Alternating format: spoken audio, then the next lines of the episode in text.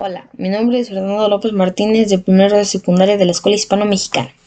El libro que leí fue El profesor Zipper y las palabras perdidas. Todo comenzó con Alex, después del té de tornillo Dr. Zipper, ya que va ya va a la escuela y conocemos al profesor Banfi, Julia y Asdrúbal. Un día su maestro Banfi desapareció, fueron con su director y les dijo que las palabras estaban en peligro. Fueron a hablar con un escritor y se encontraron a un artista llamado Fisgón. Dijo que la academia suprime algunas de las palabras. Fueron al bosque donde Banfi les dio una hoja. Fueron a ver al doctor Zipper que estaba con Peter Novalis. Descubrieron que la hoja tenía el criptograma. Después de eso, Novalis trabajó en la hoja. Zipper y Azul trabajaron en el criptograma.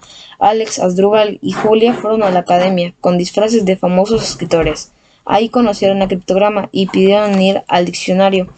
Preguntaron por qué desaparecieron algunas de las palabras y respondió que la gente debe obedecer. La doctora Rendiz intervino y Imperial se levantó y le disparó con la doctora Rendiz con una pistola paralizadora de lengua y se avanzaron sobre él y Alex grabó su confesión de delito.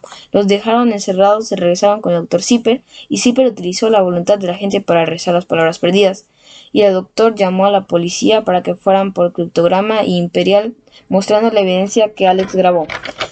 Me gustó que fue bien desarrollada la historia con todos sus personajes. Me quedé pensando en qué pasó con Cryptograma y Imperial.